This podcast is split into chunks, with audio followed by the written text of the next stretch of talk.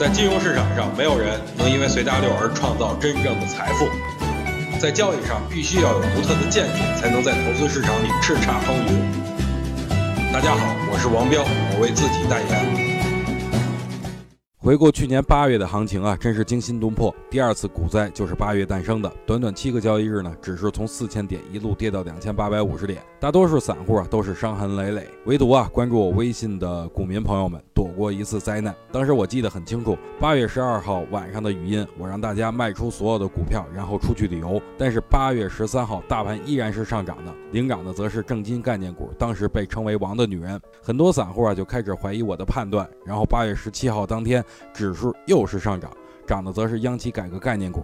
这时候很多散户就开始忍不住了，于是冲了进去。悲惨的事儿就发生了。八月十八号那天，指数快速下跌，跌了二百四十多个点，又一次千股跌停。我记得呀，我给大家讲过，逃顶早一天比晚一天要好，抄底晚一天比早一天要强。我王彪不能保证我买的都是最低点，卖的都是最高点，但是我懂得防范风险，不追涨杀跌。所以今天的语音，我依然要告诉各位，空翻多的人最后可能再次被套。